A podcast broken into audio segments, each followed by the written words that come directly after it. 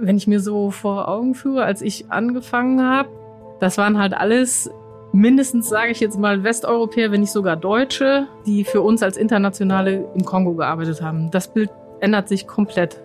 Und das ist aktiv vorangetrieben worden. Ne? Ist ja eigentlich auch Teil unserer, äh, unserer Aufgabe, die letztendlich ist, dass man uns gar nicht mehr braucht. Und da gehört aber auch zu, dass man Personal vor Ort immer weiter qualifiziert, so dass sie eben die Jobs dann auch übernehmen können.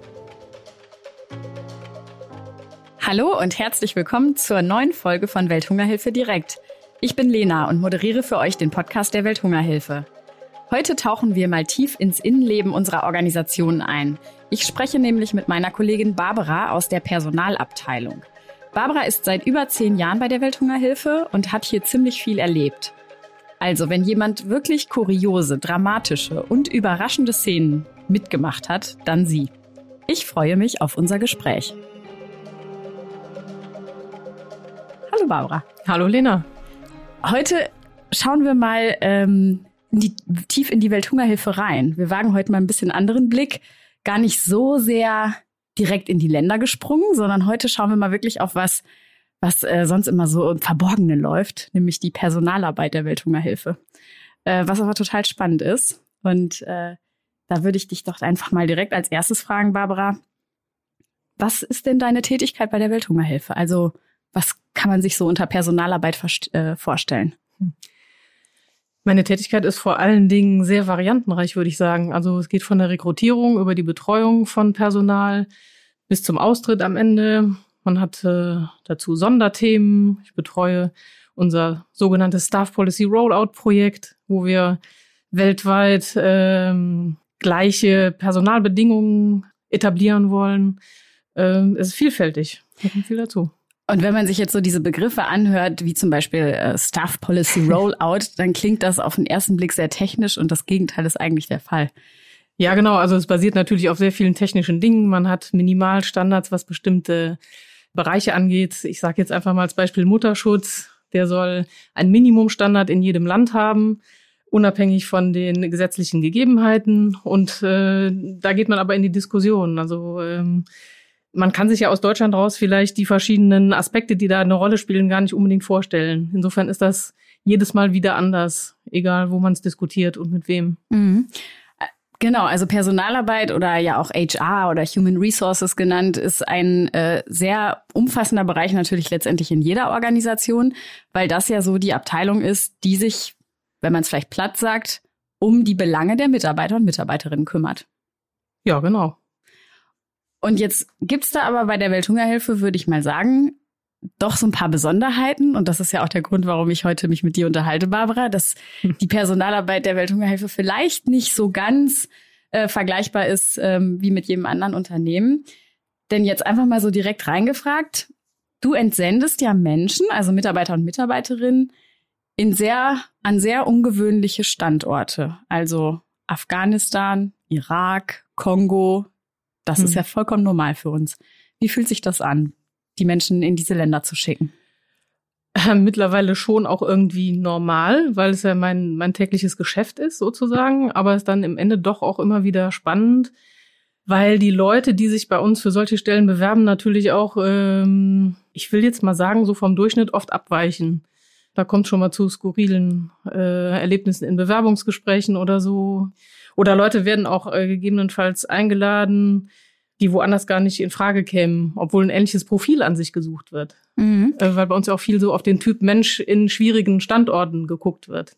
Ja. Neben der fachlichen Qualifikation. Ich denke mal, auf die, auf die skurrile, äh, skurrilen Geschichten können wir auf jeden Fall gleich nochmal zu sprechen kommen. Aber was ist das denn für ein Typ Mensch, der sich eben an solche Standorte bewegt? Kannst du da mal so ein paar Beispiele nennen? Was, was, wo weicht jemand da vielleicht ab? Also es sind natürlich Menschen, die müssen offen sein äh, für Neues, aber dann auch auf oft extrem andere Bedingungen treffen vor Ort und dann flexibel genug sein müssen, um zu sagen, okay, so wäre es jetzt ideal. Ideal kriegen wir hier nicht hin, aber versuchen wir 95 Prozent. Das wäre doch echt schon cool. Äh, das ist so ein, ein anderer Mindset, der da ins Spiel kommt. Und ja, wahrscheinlich auch ein Interesse an, an diesen anderen Bedingungen, die du gerade beschreibst. Mhm. Was, äh, gib uns mal ein paar Bilder. Was sind diese anderen Bedingungen? Also andere Bedingungen und natürlich auch äh, ein vollkommen anderes soziales Umfeld, die verschiedenen äh, Kulturen, die ins Spiel kommen und so weiter. Also andere Bedingungen, wenn ich äh, denke an eine unserer Straßenbaustellen im Kongo, wo die Leute dann in äh, umgebauten äh, 20-Fuß-Containern äh, wohnen, in Camps, dann womöglich noch zur Regenzeit. Das sind schon Extrembedingungen, denen die Leute oft ausgesetzt sind. Oder andere auch, selbst an einem Hauptstadtstandort, wo es jetzt, sage ich mal, in Anführungszeichen nur um Büroarbeit geht, äh, da haben wir ja auch Themen wie äh, mangelnde Stromversorgung, äh, vielleicht äh, mal so einen acht Stunden Bürotag bei dröhnendem Generator hinter sich bringen zu müssen. Die Wasserversorgung fällt aus. Äh, oder in extremeren Fällen vielleicht gibt's auch mal einen Rebellenangriff oder sowas. Da kann man sich viel vorstellen.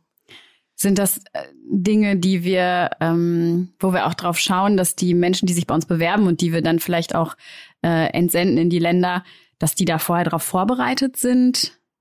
Auf jeden Fall.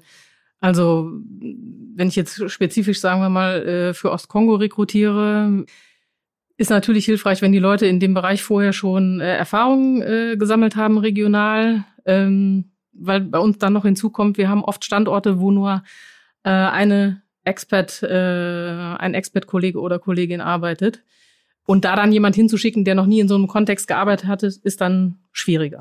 Vielleicht erklären wir an der Stelle einmal den Begriff Expert, der für uns natürlich sehr geläufig ist, aber vielleicht nicht für jeden. genau, ähm, jeder ist ein Expert und jeder ist kein Expert. Äh, ein Expert ist eine Person, die äh, in ein Land entsandt wird, wo sie äh, nicht die Staatsbürgerschaft hat. Also ein Deutscher ist in jedem anderen Land ein Expert und ein Schwede oder eine Schwedin in jedem Land außerhalb Schwedens. Mhm. Und du sagtest ja gerade, es gibt dann eben Länder, in denen wir tätig sind oder Standorte, wo nur ein Expat von unserer Seite arbeitet. Heißt also im Umkehrschluss, die restlichen Mitarbeiter sind dann alles lokale Mitarbeiter und Mitarbeiterinnen. Ja, genau. Die größte Anzahl äh, unserer Mitarbeiter und Mitarbeiterinnen sind lokale Kräfte. Also ja. 2500 ungefähr. Vielleicht beamen wir uns mal in ein äh, Büro im Ostkongo. Weil das ist, glaube ich, auch für viele Unternehmen, die sonst, sage ich mal, auch global tätig sind, ist das natürlich ein Standort, da haben die überhaupt gar keinen äh, Anpack. Das ist ja wirklich etwas, wo wir schon äh, etwas einzigartig unterwegs sind. So ein Büro im Ostkongo, wie viele Menschen arbeiten da? Was sind deren Jobs? Ähm, wie sieht überhaupt die Bürolocation aus? Mhm. Selbst da gibt's ja Unterschiede, aber äh, wir haben im Ostkongo äh, am Standort Goma, glaube ich, 100 Angestellte plus minus in einem großen Bürohaus, sag ich mal. Das ist ja auch unser Landesbüro dann für den Kongo. Da gibt es von den äh, von Fahrern über Mechaniker, ähm, Putzkräfte, natürlich über äh, Buchhalter, andere Finanzangestellte, landwirtschaftliche Experten, äh, die ganze Palette. Also kann noch weiter ausführen und Beispiele bringen. Äh, Infrastrukturexperten, Wash-Experten, äh, Logistiker. Äh, ja, man kann sich da. Ja. Also äh, um da kurz anzuknüpfen an die äh, Sachen, die du gerade nanntest, Infrastruktur, Wash, also äh, äh, Water, Sanitation, Hygiene. Ich versuche ja immer so ein bisschen die Worte zu übersetzen. Das sind dann natürlich wirklich so die Fachexpertisen, die wir für die bestimmten Projekte ja. brauchen, äh, die wir machen. Das heißt, man hat also einerseits Fachexperten äh, vor Ort, ähm, ansonsten aber eben auch viel natürlich, klar, Administration und Verwaltung, die das Geschäft am Laufen hält. Und vielleicht auch interessant, den Vergleich mal zu ziehen, weil du sagtest ja gerade 100 äh, Personen allein am Standort äh, Goma im Ostkongo. Im Vergleich unser Welthungerhilfebüro hier in Bonn, wir sind 200 Leute. Das ist gar nicht so viel. Also ich meine, natürlich ist es schon noch mal größer, aber das sind auch unsere Auslandsvertretungen sind echt große Welthungerhilfebüros. Das sind alles wirklich Puzzleteile der Welthungerhilfefamilie. Ja, und da sprechen wir auch nur von einem Bürostandort äh, in, äh, im Kongo. Wir haben ja ja, im Aufbau, also drei bis fünf Standorte. Und da sind ja dann auch nochmal äh, entsprechend Kollegen anzutreffen, nationale Kollegen und auch äh, internationale. Wenn du das gerade so sagst, wenn quasi neue Standorte aufgebaut werden, ähm, an welcher Stelle kommt denn da schnell auch die Personalabteilung schon ins Spiel? Die kommt eigentlich relativ äh, spät ins Spiel. Ähm, neue Standorte entstehen ja meistens dadurch, dass man äh, neue Projekte äh, akquiriert. Und natürlich dauert das mit der Rekrutierung dann, bis die Finanzierung auch tatsächlich steht. Und dann muss immer alles ganz schnell gehen. Also dann heißt es so, okay, äh, wir haben jetzt, ja, keine Ahnung, Mitte November und dann zum 1. Januar brauchen wir äh, drei neue Kollegen oder Kolleginnen. Und dann ist die, dann, dann wird's hektisch. das sind äh, unter anderem die hektischen Momente. Auch da würde ich nachher gleich nochmal äh, genauer reingucken. Was sind denn die doch durchaus vielleicht Momente in der Personalarbeit, wo man ein bisschen unter Dampf steht? würde ich mal so sagen. Aber nochmal angeknüpft, ganz an, wir hatten ja über die Standorte jetzt gerade schon ein bisschen gesprochen und auch so über den Typ Mensch, der an, an so Standorten arbeitet. Du selbst hast ja mal in Afghanistan gearbeitet. Ja, zwei Jahre. Das war aber vor der Zeit mit der Welthungerhilfe, genau. Und trotzdem, was hat das, also was hat das mit dir gemacht, in Afghanistan zu arbeiten? Warum hat sich das irgendwie, glaube ich jedenfalls, für dich so gut und auch so wichtig angefühlt? Das ist eine gute Frage. Ich glaube, es äh, war wichtig für mich, weil es der erste Einsatz äh, im Ausland überhaupt war also von Studienaufenthalten und Ähnlichem abgesehen, also so ein richtiger Arbeitseinsatz. Äh, und Afghanistan, glaube ich, macht mit vielen Leuten äh, was. Wir waren da ein großes Team. Ähm, da waren auch einige gestandene äh, Entwicklungshelfer dabei, die Afghanistan alle irgendwie besonders fanden. Wir haben heute auch immer noch Kontakt und treffen uns regelmäßig. Das äh, hat mit uns allen was gemacht. Zusammenspiel wahrscheinlich äh, von der Kultur, dem Umfeld zu dem Zeitpunkt, als wir da waren, relativ friedlich äh, damals. Die, die, äh, die Menschen, wie sie auf uns zugegangen sind, mit Interesse, Offenheit, ja, und Wärme, will ich einfach sagen, genau. Das, äh, da habe da hab ich mich zu Hause gefühlt. so verrückt sich das vielleicht anhört. Das ist, das ist so das, äh, was, was ich ja schon mal von dir gehört habe, dass du gesagt hast, äh, in, in Afghanistan anzukommen, fühlte sich so ein bisschen wie zu Hause an. Und ich glaube, das ist ein ähm, spannender Satz, den man leider nicht, nicht allzu oft hört. Vielleicht zumindest nicht von Menschen, die da nicht ähm, ja, per se herkommen. Wie ist das denn, wenn man an so einem, ich sag jetzt mal, ich weiß gar nicht mal, wie ich es nennen soll, schwieriger Standort, ungewöhnlicher Standort, mitunter natürlich auch gefährlicher Standort. Wie verändert das ähm, das Leben von uns, die hier in so normalen deutschen Verhältnissen aufgewachsen sind? Ich will fast sagen schleichend. Ähm, da sind dann, man macht Sicherheitstrainings, damit man äh, ein bisschen geschulter ist, äh, festzustellen, ob man in schwierige Situationen gerät äh, und solche Dinge. Und die Dinge nimmt man mit, die nimmt man auf äh, und die bleiben. Und das merkt man dann erst, wenn man dann zurückkommt äh, nach Deutschland und äh, hier in Bonn mit dem Fahrrad unterwegs ist und auf einmal liegt da irgendwie so eine Packung Papiertaschentücher auf der Straße, die man nicht direkt als solche erkennt und man macht so einen Schlenker, weil man gelernt hat, wenn da irgendwas ist, was man nicht erkennen kann, es könnte eine Bombe sein. Also fahre ich drüber. Das hat ein bisschen gedauert, bis ich das wieder abgelegt habe. Das äh, solche Dinge. Und dieses dieses bereichernde, was du eben beschrieben hast, das Interesse der, äh, der Menschen ähm, an uns, an unserer Kultur, an allem Möglichen, an unserem Essen, auch wenn die Meinungen dann vielleicht hinterher nicht mehr so positiv waren nach Tests. Das nimmt man ja als positiv wahr, äh, wenn es einem selber widerfährt und äh, nimmt dann mit, äh, dass man es vielleicht auch wieder rausgibt also in anderen Situationen. Hier in Deutschland äh, anderen Leuten gegenüber oder dann auch in einem neuen Einsatz in einem anderen Land. Was machst du denn, um diese Interkulturalität äh, hier aufrechtzuerhalten, jetzt wo du ja schon viele Jahre in Deutschland arbeitest? Ja, was mir hier wichtig war, und da spielt vielleicht dann auch so ein bisschen rein, äh, ich bin ja eigentlich gar kein Personaler vom Hintergrund. Und ich muss mir da immer so ein bisschen meine Nische dann auch suchen, äh, wie die Dinge für mich interessant sind. Und mich interessieren die Menschen, also eben nicht nur ihre, ihre Versicherungsdaten, Sozialversicherungsnummern und solche Dinge, sondern die Menschen an sich. Und deswegen, ähm, wir haben einmal im Monat im normalen Fall zum Beispiel eine Einarbeitung hier in Bonn, wo neue Kollegen kommen und Kolleginnen. Und ähm, da mache ich seit vielen, vielen Jahren äh, immer so einen gemeinsamen Abend, wo die unter sich sich dann weiter kennenlernen können, aber wo ich und andere Kollegen aus dem Haus, die ich dann auch dazu einlade, äh, die Möglichkeit dazu bekommen. Dieser Punkt Vernetzung unter sich, da würde ich gerne weiter reingehen. Denn das eine ist ja, dass du als Personalerin von Bonn aus Kontakt hältst zu den Mitarbeitern, Mitarbeiterinnen auf der ganzen Welt, also die, die du rekrutiert, sprich eingestellt hast, äh, die du dann weiter betreust. Ähm, inwieweit haben diese Mitarbeiter denn eigentlich auch äh, aus den verschiedenen Ländern untereinander was miteinander zu tun? Das vielleicht mal so als erste Frage. Also man merkt tatsächlich, die, die zusammen zur Einarbeitung bei uns waren, äh, dass die äh, Kontakt halten.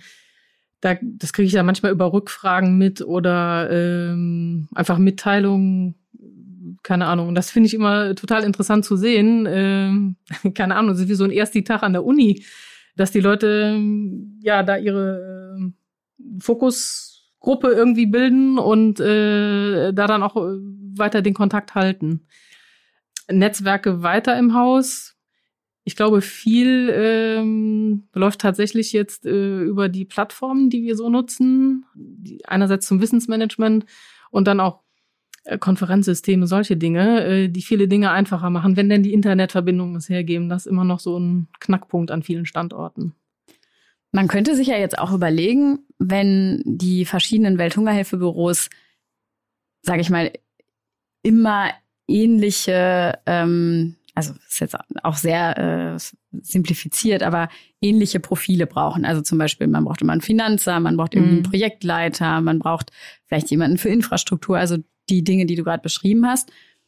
Würde ja die Möglichkeit bestehen, ähm, da die Kolleginnen und Kollegen auch mal von einem Land in ein anderes zum Beispiel zu versetzen, um mehr mhm. äh, Durchmischung zu haben. Wie, wie gehen wir da vor? Äh, das passiert. Ähm, einerseits, äh, indem wir überhaupt nicht vorgehen, äh, sondern dass die Leute einfach äh, Stellenausschreibungen interne, also bei uns sind ja interne und externe, ist eins, die Ausschreibungen sehen und feststellen, ja gut, ich bin jetzt schon drei Jahre im Kongo, ich könnte eigentlich auch mal nochmal einen äh, Szenenwechsel brauchen, bewerbe ich mich in Simbabwe oder so. Andererseits natürlich auch ähm, gibt so Sachen, wo wir dann wissen, okay, Leute sind an manchen Standorten auch sehr belastet, haben wir ja eben schon so grob angesprochen, dass wir als Arbeitgeber dann auch hingehen und sagen, okay, die Person ist jetzt tatsächlich schon äh, vier, fünf Jahre im Ostkongo. Da müssen wir mal drüber nachdenken, wie wir da vielleicht eine Anschlussanstellung äh, hinkriegen an einem anderen Standort, damit da mal vielleicht auch ein bisschen mehr Ruhe reinkommt und so weiter. Da gehen wir schon aktiv dann auch ran jetzt mal so der Neugier nachgefragt, weil du ja am Anfang dieses äh, Expat äh, versus lokale Mitarbeiter schon einmal erklärt hattest. Wenn jetzt äh, jemand, ein lokaler Mitarbeiter von uns aus dem Kongo, sich auf eine Stelle in Simbabwe wird, wird er dann zum Expat? Ja, das ist automatisch so. Also weil ich aufgrund der Definition, die ich am Anfang gesagt habe, ja. Und passiert das auch oft? Also, dass wir quasi auch Menschen von, die erstmal als lokale Mitarbeiter bei uns äh, gestartet sind, dass die tatsächlich auch in auch, auch nochmal in ganz andere Länder gehen? Ja, das passiert auf jeden Fall äh, regelmäßig, äh, wobei man unterscheiden kann zwischen dem Fall, den wir gerade besprochen haben, und dann gibt's auch sogenannte Secondments, also äh, sag ich mal, den Finanzbuchhalter, äh, der in Liberia angestellt ist und dann für einen kurzen Zeitraum äh, einfach mal sozusagen ausgeliehen wird nach Nepal da sind die Konditionen dann etwas anders, aber das ist oft so ein erster Schritt ähm, in Richtung äh, der, der internationalen Stelle, der Expertposition. Wenn man dann im Rahmen des lokalen äh, Arbeitsverhältnisses Auslandserfahrung sammeln kann, das ist natürlich äh, förderlich für weitere Bewerbungen, dann auch auf der internationalen Ebene. Und es klingt jetzt erstmal förderlich für, ja, weiß nicht, Interkulturalität und in Zusammenarbeiten auch grenzenübergreifend, aber ich kann mir vorstellen, dass es da natürlich auch durchaus Grenzen gibt, wo, ähm, sage ich mal, Wechsel zwischen Ländern eigentlich kulturell nicht besonders, äh, ja. Ja, also ohne sind. zu wissen, ob das jemals schon äh, der Fall war. Ich glaube nicht, dass jetzt so der Austausch zwischen Pakistan und Indien zum Beispiel besonders von äh, Interesse gesegnet ist. Das ist das Erste, was mir einfällt. Ruanda, Kongo könnte ich mir auch viel schwierig vorstellen. Ja, es waren jetzt auch die Beispiele, die ich im Kopf hatte. Da finde ich gerade das äh, Indien-Pakistan-Beispiel, es ist insofern fast ein bisschen skurril, dass man jemanden, der in Indien einen tollen Job macht, niemals äh, sozusagen äh, in Pakistan einstellen würde oder das überhaupt nur versuchen würde. Gleichzeitig den nach Liberia zu versetzen, ist ja durchaus vollkommen denkbar. Vollkommen denkbar, ja. Und auch schon passiert. Auch schon passiert. Und dann weiter in den Südsudan. Und dann weiter in den Südsudan. Ja, also das ist spannend zu sehen, dass man innerhalb der Welthungerhilfe auch, ähm, ja, also hübsch formuliert eine Reise machen kann, eine Welthungerhilfereise durch wirklich äh, ganz unterschiedliche Länder und den Mehrwert ja auch für die Arbeit trotzdem, also eigentlich immer mehr schafft, weil man eben diese verschiedenen äh, Kontexterfahrungen gesammelt hat und die ja auch woanders einbringt. Welche Länder kennst du selber? Äh, aus dem direkten Arbeitsumfeld jetzt, also auch was Dienstreise angeht. Ich kenne äh, Kongo, ich kenne Afghanistan, Madagaskar, Irak, Tadschikistan, Liberia, Uganda. Ja, ich glaube, das war's. Das ist schon ein gutes Portfolio. Wo mhm. willst du, wo willst du sofort deinen, äh, deinen Fuß nochmal hinsetzen? Gibt es ein Land, was es dir besonders antut? Naja, würde ich natürlich äh, gerne nach Afghanistan, aber das ist halt im Moment, wenn man keinen sehr gewichtigen Grund hat, äh, natürlich nicht angeraten. Leider. Vielleicht jetzt noch mal ein bisschen genauer auf so deinen Alltag. Ich sag's ein bisschen in Anführungszeichen, weil es gibt auf jeden Fall etwas, was so zum Routinegeschäft gehört in der Personalarbeit, aber es gibt einfach ganz viele Dinge, die sind ja nicht so alltäglich. Ähm, wenn du die mm, Mitarbeiter und Mitarbeiterinnen betreust, was, mit was für Anliegen melden die sich bei dir? Ganz verschiedene. Also es gibt den Mitarbeiter, ähm, ich meine jetzt einen ganz speziellen, den habe ich fünf Jahre betreut und fünf Jahre nicht von ihm gehört. Dann gibt es die, äh, die sich halt rein wegen ihrer äh, administrativen Dinge melden, wie viele Urlaubstage sie noch haben, ob die Krankenversicherung noch steht, solche Dinge. Und dann eben auch die, bei denen gewichtigere Sachen irgendwie anfallen. anfallen. Ähm, habe ich denn da vielleicht für ein Beispiel? die einem zum Beispiel voller Freude mitteilen, äh, dass sie bald Mutter werden äh, oder so oder dass sie heiraten, äh, dass ein Kind auf dem ja ein Kind auf dem Weg ist sowieso. Also ich dachte jetzt auch an den Vater. Diese Begeisterung hatten wir auch schon mal. Oder dann aber auch eher die tragischeren Sachen gibt's halt auch. Also äh, irgendeine richtig bescheidene Diagnose, eine Krankheit, die kommt, wie machen, wie gehen wir damit um? Ähm, wie bin ich dann natürlich auch, wie bin ich versichert, solche Sachen. Ähm, oder auch wirklich äh, tragische Begebenheiten im, im Familienumfeld. Oder äh, dienstlich bedingte, äh, keine Ahnung, äh, Kollegen hatten einen schweren Autounfall am Abend vorher, ähm, wo es dann gar nicht darum geht, ähm, wie wird das jetzt abgewickelt, wer kümmert sich um die Versicherung, sondern einfach mal, ich muss da jetzt mal gerade drüber reden. Bist du, wie würdest du deine Rolle da bezeichnen? Bist du dann diejenige, die Dinge technisch abwickelt und administriert oder bist du auch emotionaler Beistand? Je nach Bedarf. Äh, also technisch abwickeln tue ich das zu teilen. Äh, und wenn jemand äh, da auch eine andere Ebene mit mir aufnehmen will, dann stehe ich dafür zur Verfügung. Ja. Sind das dann nicht Dinge, die auch total nachhallen. Also ich kann mir vorstellen, wenn es jetzt wirklich um ja auch eher dramatischere Dinge geht, nimmst du das mit nach Hause?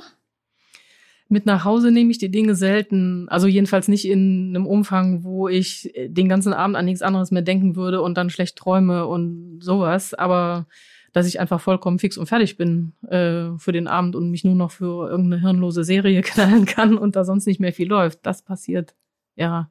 Und dann, also du meinst emotional fix und fertig oder ist es so eine physische Erschöpfung? Ja, ich denke, es ist emotional, die sich dann so ein bisschen physisch halt auswirkt, ne? weil das ist ja tatsächlich dann eine Anspannung, die vielleicht vom Gefühlsleben her kommt, aber sich dann auf den Körper auch irgendwie auswirkt. Ja. Vielleicht kann man da noch mal ein bisschen das ähm, konkretisieren, wenn das, wenn das geht. Also ich stelle mir vor, jemand äh, ruft dich an, äh, weil sie ein Kind erwartet und das ähm, vielleicht an einem Standort, der jetzt so gar nicht die Infrastruktur bietet, äh, aus ihrer Sicht vielleicht, ähm, ein Kind gesund zur Welt zu bringen. Oder es gibt Komplikationen. Was, was passiert dann? Was ist dann deine Aufgabe, die ja jetzt auch, du bist ja keine Medizinerin. Ist jetzt schwierig zu beantworten, weil wir äh, einen ziemlich heftigen Fall auch hatten und daraus gelernt haben. Ähm, da war es eher so, das war einfach die freudige Nachricht, ich äh, kriege ein Kind. Und dann äh, stellte sich ja beim Laufe der Schwangerschaft raus, mh, hm, das läuft auf eine Frühgeburt raus und zwar richtig früh. Und das Land ähm, hat überhaupt keine Versorgungsmöglichkeiten für äh, derart frühgeborene Kinder.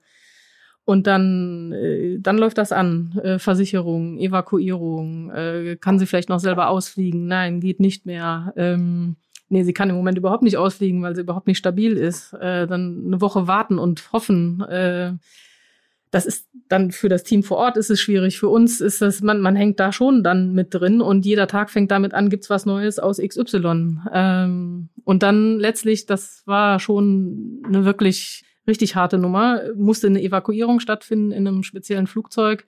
Und dann wird das Kind an Bord des Flugzeugs geboren. Es kommt zu einer Notlandung in einem Land, in dem die werdende Mutter oder dann jetzt schon Mutter äh, die Landessprache nicht spricht und die muss da sechs Wochen auf der Frühschienenstation gucken, wie sie klarkommt. Äh, und da haben wir gesagt, okay, das darf so nicht wieder passieren. Und wenn wir jetzt die Meldung kriegen, dann heißt es äh, mindestens drei Monate vor Termin aus dem Land raus.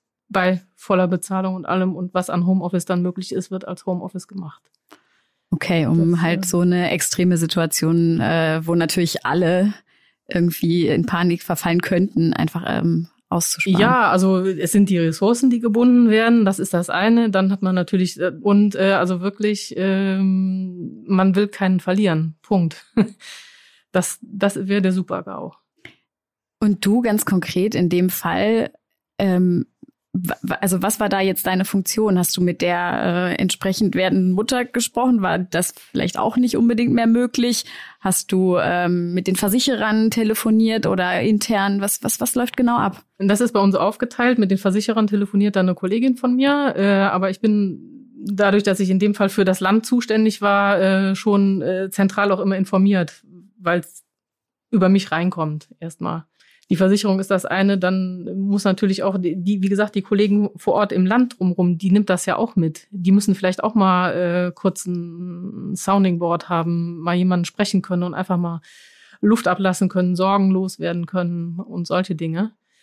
Dann gibt's äh, womöglich Familienangehörige in Deutschland äh, oder Frankreich, wo auch immer die dann herkommen die, die sich auch Sorgen machen und eben diese, das ist ja das Schlimmste an solchen Situationen. Du sitzt da, machst dir Sorgen und kannst einfach nichts tun. Du kannst nichts daran ändern, wie die Situation sich weiterentwickelt.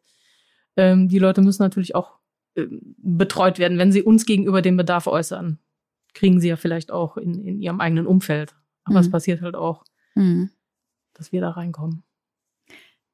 Auch wenn ich jetzt nicht ähm, jetzt so auf die ganz dramatischen Fälle gehe, aber es es gibt natürlich auch immer mal wieder das Szenario Todesfall, mhm. ähm, aus welchen Gründen auch immer. Ähm, wie, ja, wie, wie gehst du damit um? Puh. Schwierige Frage.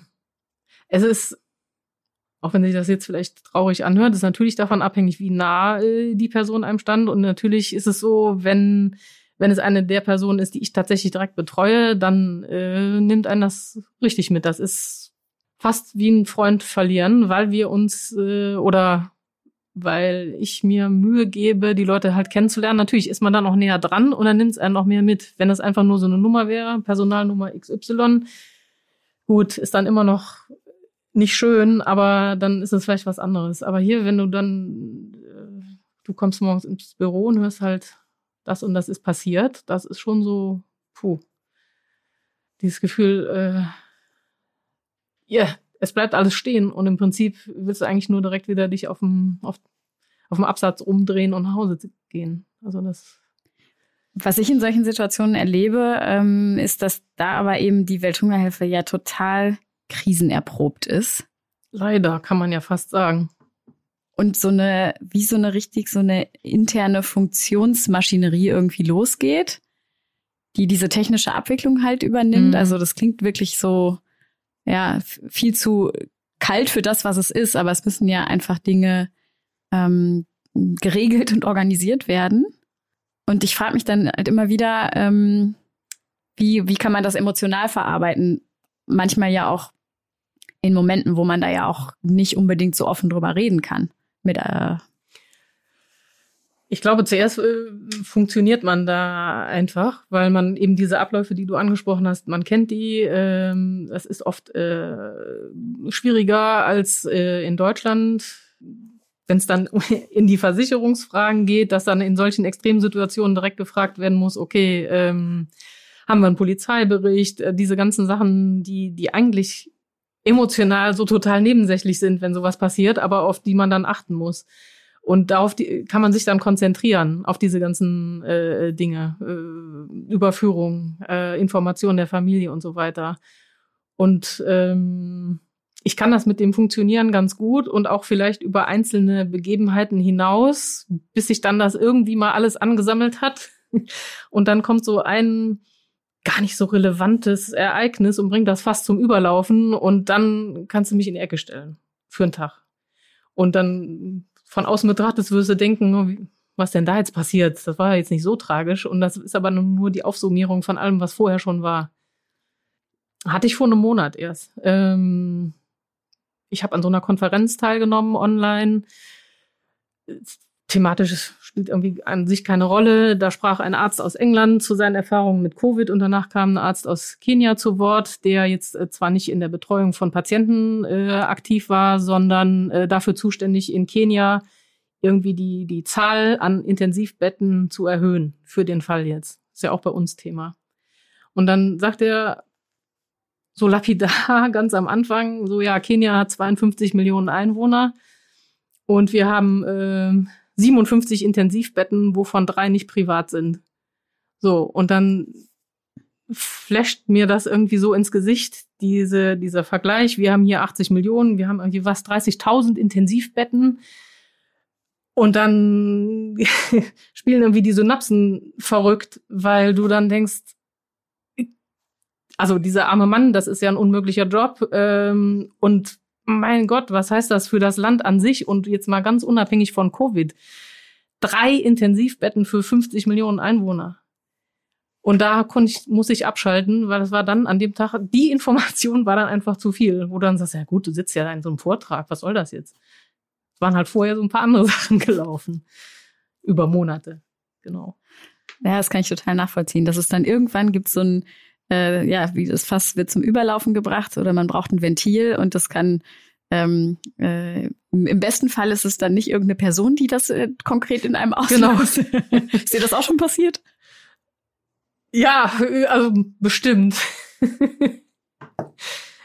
ich überlege, mir kommt eine Sache in den Sinn, aber ich weiß noch nicht mal, ob das ein Ventil war. Äh, da habe ich gedacht, äh, ich bin sehr schwer zu provozieren, jedenfalls so, dass ich irgendwie nachhaltig sauer wäre oder so. Äh, ich erinnere mich, das war ein, ein, ein neuer Kollege, der tritt zu mir ins Büro mit einer, ich weiß gar nicht, mit einer Art, wo ich den nur angucken konnte und sag, okay, jetzt gehst du bitte nochmal raus und dann fangen wir nochmal von vorne an.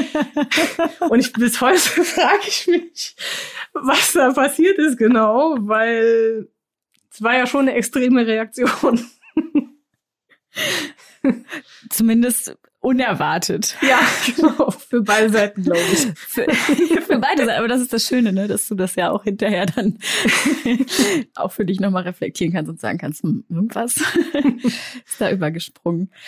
Ähm, was sind denn die Momente, die dir so, ja, große Freude bereiten oder vielleicht auch Amüsement? Vielleicht gibt's ja auch einfach manchmal so Skurrilitäten, die, äh, die es spannend oder interessant ähm, machen. Ja, ähm, aber eigentlich ehrlich gesagt aus Zeiten, wo Bewerbungsgespräche tatsächlich noch zum großen Teil persönlich stattfanden und das hat auch jetzt gar nichts mit Covid zu tun. Da sind wir schon ganz lange äh, eigentlich nur online unterwegs. Wenn dann hier Bewerber auftauchen ähm, in Shorts und mit Zigarette hinterm Ohr oder so, wo das, das ist dann auch, wenn wir, was suchen wir für Typen, wo ich dann denke, okay, wenn sie so, äh, sagen wir mal, bei einer Bank in Deutschland auftauchen würden als Finanzbuchhalter, äh, weiß ich nicht, ob sie überhaupt noch ein volles Bewerbungsgespräch kriegen würden, weil man schon denken würde, hallo, du sollst hier im Anzug und mit Krawatte arbeiten, wie kommst du denn zum Vorstellungsgespräch? Und bei uns ist es dann eher so, okay, ähm, uns nützt der Anzug und Krawattenträger in der Position nichts, wenn er im Ostkongo nicht klarkommt. Und da lässt man sich dann vielleicht auch schon mal auf die Shorts und die Zigarette hinterm Ohr ein. Oder das T-Shirt, wobei da war ich dann doch einen Moment lang sprachlos, wo einfach nur ganz dick, darf ich das überhaupt sagen? Motherfucker drauf stand. so, okay. also solche Sachen halt. Ähm, Skurrilitäten aus den Bewerbungsgesprächen oder aus Bewerbungsschreiben. Ähm, wenn Leute dann so poetisch formulieren, Dinge wie äh, die Welthungerhilfe ist der Gitarrist, ich bin die Gitarre.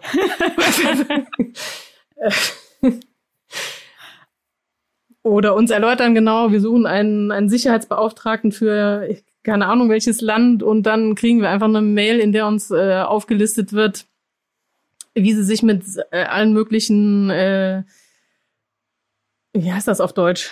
Armored Vehicles, also diese gesicherten Autos ähm, auskennen und alle möglichen äh, Waffen und Schutzausrüstung. Und wir sehen dann eigentlich immer unsere Welthungerhilfe-Autos irgendwo rumfahren, die dieses große Schild mit dem durchgestrichenen äh, Maschinengewehr drauf haben. So, ich glaube nicht, dass das Mindset passt. Das sind dann so die ersten, schon bei der beim Lesen der ersten vier Sätze des Anschreibens ist dann irgendwie schon klar, hm, könnte schwierig werden. Selbst wenn man jetzt denken würde, der Lebenslauf an sich, ja, vielleicht. Was braucht es da für kommunikative Fähigkeiten, wenn du so merkst, ich sitze in einem Bewerbungsgespräch und das geht jetzt irgendwie voll in die falsche Richtung und wir passen echt so gar nicht zusammen? Kommunikative Fähigkeiten vielleicht zuvorderst einfach Höflichkeit, weil es kommt bei uns eigentlich nicht in Frage, dann zu sagen, nach fünf Minuten, okay, ähm, das passt nicht, das war's. Ähm, wobei ich schon sagen muss, ich kann mich an eins erinnern, ähm, da haben wir die Höflichkeit eine Weile aufrechterhalten äh, und dann wurde das aber umgekehrt derart unhöflich, dass ich mir eine unhöfliche Frage dann nicht, oder was heißt unhöflich, eine sehr direkte Frage nicht verkneifen konnte, ähm, weil dann auch ja irgendwann der Punkt erreicht war, okay, wir versuchen das hier noch ordentlich zu Ende zu bringen, aber da kommt überhaupt nichts von der Gegenseite da ähm, hat es dann bei mir auch mal aufgehört. Das, und sonst, ja, also man, es ist ja immer auch die Frage, warum was nicht passt. Ne? Es gibt äh, Positionen, vielleicht wo sich jemand bewirbt, wo du denkst, wahnsinnig viel Potenzial, aber da fehlen jetzt noch zwei Jahre Berufserfahrung oder so. Äh, da sagen wir das vielleicht dann auch im Gespräch. Also wir merken jetzt irgendwie nach, nach 20 Minuten, das ist der Sachstand und dann ähm, sagen wir das so und gehen aber dann trotzdem weiter, ähm, um festzustellen, okay, äh, ist die Person denn dann vielleicht, wenn sie sich in zwei Jahren wieder bewirbt und auf das Gespräch bezieht, ähm, bleibt die uns positiv in Erinnerung. Du bist ja jetzt, wenn ich das äh, richtig in Erinnerung habe, schon seit ungefähr zehn Jahren in der Personalarbeit der Welthungerhilfe unterwegs, oder? Ja, über elf. Mhm. Über elf. über elf, ja. Um es genau zu sagen. Und das im ähm, Jahr ohne Karneval. wie, mm, also wie hat sich da vielleicht auch die, deine Arbeit geändert? Ähm, ich meine, es gibt natürlich bestimmte Sachen wie Einstellungsgespräche, die finden grundsätzlich einfach weiterhin statt. Das mag sein, dass die virtuell geworden sind. Darauf will ich jetzt gar nicht hinaus, sondern eher ähm, hat sich an der vielleicht an der Art zu arbeiten, an der ähm, Internationalisierung der Organisation? Also was sind so Dinge, die mhm. früher wirklich noch ganz anders waren? Früher, vor, vor elf Jahren. ja, aber da ist echt viel passiert. Also äh, wir sind definitiv deutlich äh, bunter geworden im wahrsten Sinne des Wortes. Ähm, wenn ich mir so vor Augen führe, als ich angefangen habe, ähm, auch, ähm, also ich habe ja die ersten drei Jahre in der Regionalabteilung als Finanzer gearbeitet. Äh, wenn ich die Zeit noch äh, vor Augen habe, die Teams, die ich da auf anderer Ebene betreut habe, das waren halt alles ähm, mindestens, sage ich jetzt mal, Westeuropäer, wenn nicht sogar Deutsche, ähm, die für uns als Internationale äh, im Kongo gearbeitet haben. Das Bild ändert sich komplett. Ähm, da haben wir dann die regionalen Fachkräfte. Äh, wir haben einen Burunder zum Beispiel im Kongo, äh, einen Madagassen, äh, einen Nigerianer äh, und viele andere. Ähm, und das ist aktiv vorangetrieben worden. Ne? Ist ja eigentlich auch Teil unserer, äh, unserer Aufgabe, die letztendlich ist, dass man uns gar nicht mehr braucht. Und da gehört aber auch zu, dass man äh, eben Personal vor Ort immer weiter qualifiziert, so dass sie eben die Jobs dann auch übernehmen können. Und das funktioniert in manchen Ländern besser, in anderen weniger, aber wird grundsätzlich äh, natürlich von uns gefördert. Das ist echt der Hauptunterschied. Fühlst du dich den Ländern heute näher als ähm, damals, also durch virtuelles Zusammenarbeiten? Oder war vielleicht damals noch eine andere Nähe gegeben durch vielleicht sogar regelmäßigere Dienstreisen? Ich weiß es nicht. Äh, in den ersten drei Jahren als äh, Finance Officer war auf jeden Fall waren die Dienstreisen äh, mehr im Vordergrund. Äh, da war man definitiv näher dran und da habe ich auch längere Zeiträume als jetzt die klassische Dienstreise äh, zum Beispiel im Kongo gearbeitet. Ähm, ja. ja gut, man kann jetzt sagen, man ist näher dran, weil man alles Mögliche äh, an, an Ressourcen sich auch aufrufen kann, Podcasts oder äh, andere Websites, äh, solche Sachen.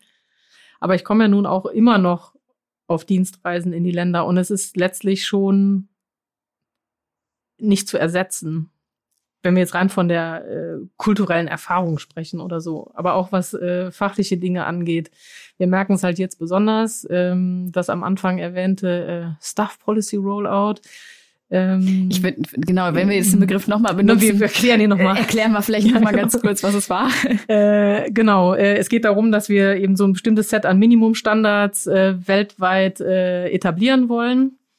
Und ähm, da reisen wir, wir haben Zuständigkeiten für bestimmte Länder, äh, dann in diese Länder, um mit den äh, Personalern vor Ort äh, die Dinge auszuarbeiten, äh, inklusive zum Beispiel, dass der, der Hauptarbeitsteil immer ähm, die Arbeitsbedingungen entsprechend anzupassen und ein äh, Gehaltssystem zu etablieren, das einem bestimmten Muster entspricht. Ja, genau. also wenn man jetzt Minimumstandard klingt halt auch immer direkt so sehr äh, abstrakt. Es geht darum, dass bestimmte mh, hm, Dinge, die wir in der Personalarbeit machen, dass die halt ja flächendeckend sozusagen vorhanden sind. Also jetzt mal völlig basic Urlaubstage.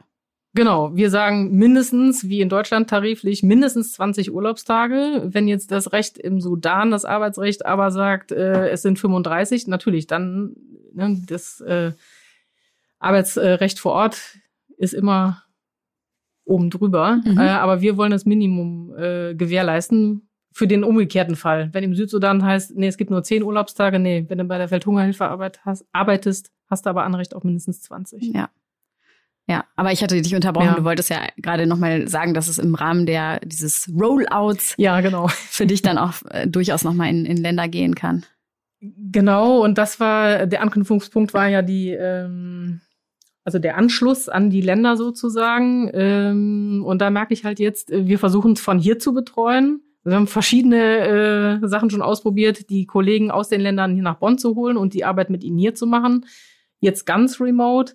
Und da geht einfach extrem viel verloren, ähm, weil man eben die ganzen Sachen, die so nebenher passieren, wenn man auf so einer Dienstreise ist, nicht mitkriegt. Äh, jetzt alleine im Büro, noch nicht mal irgendwelche Erfahrungen äh, drumherum. Dass ein Kollege reinkommt und irgendwas erwähnt und was mir nie klar gewesen wäre, dem Personaler vor Ort auch nicht die Anmerkung wert gewesen wäre, weil für den ist es ganz normal, ich hätte nicht drüber nachgedacht und es ist ganz wichtig. Und dann haben wir auf einmal dieses Diskussionsthema. Und das passiert hier nicht. Wir haben auch nicht den Landesdirektor die ganze Zeit daneben sitzen oder zumindest in der Mittagspause mal sich ein Update geben lassen, um dann auch den Input zu kriegen. Das ist viel eindimensionaler irgendwie. Und da bin ich ein bisschen auch gespannt, äh, wie die Dinge dann am Ende laufen. Aber ich habe eine Hoffnung, dass es in absehbarer Zukunft nochmal wieder anders geht.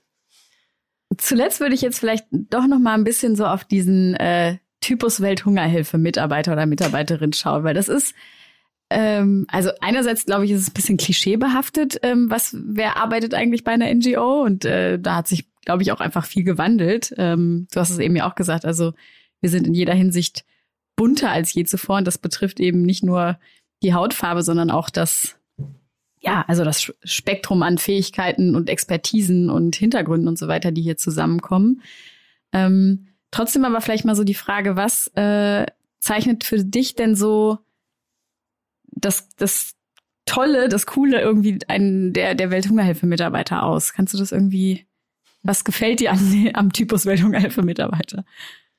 Ich habe gerade noch, ja wenn ich das noch einwerfen kann, äh, die Notizen zu einem Interview gelesen, wo der, äh, der Bewerber mich gefragt hat, warum arbeiten Sie denn noch bei der Welthungerhilfe? Und dann habe ich gedacht, ja, das ist echt eine clevere Frage. Dann kannst du dir alles mögliche andere an, an Rückfragen sparen. Ähm, ich glaube, weil wir irgendwie so in der Summe sehr offen sind äh, und so willkommen heißen. Also Leute, die bei uns jetzt allein in Bonn erstmal äh, ins Haus kommen, die bemerken fast alle oder merken alle an, dass sie hier von jedem gegrüßt werden.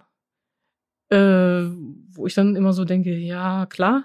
Also, aber es ist offensichtlich nicht normal. Es sind Leute, die, die man eben auch äh, persönlich mal ansprechen kann. Das bleibt nicht auf dem, ähm, auf diesem rein geschäftlichen Niveau. Ähm, jedenfalls für mich nicht und ich glaube für viele andere auch nicht das Interesse, sich auf immer wieder neue Herausforderungen einzulassen, natürlich. Äh, aber das ist so, ich glaube, die absolute Basis bei uns, sonst ja, macht es auch irgendwie keinen Sinn. Und in einer gewissen Hinsicht natürlich auch äh, die, die sich einem, ich will mal sagen, gewissen Risiko, aber einem kalkulierten Risiko aussetzen wollen. Ich meine, wir suchen jetzt nicht die, die Abenteurer, aber wer in Afghanistan arbeiten will, der muss sich schon darüber im Klaren sein, was da abgeht oder im Kongo. Mhm. Ich nehme jetzt noch die Frage von deinem Bewerber auf, ganz zuletzt. Warum arbeitest du denn noch bei der Welthungerhilfe? Was motiviert dich?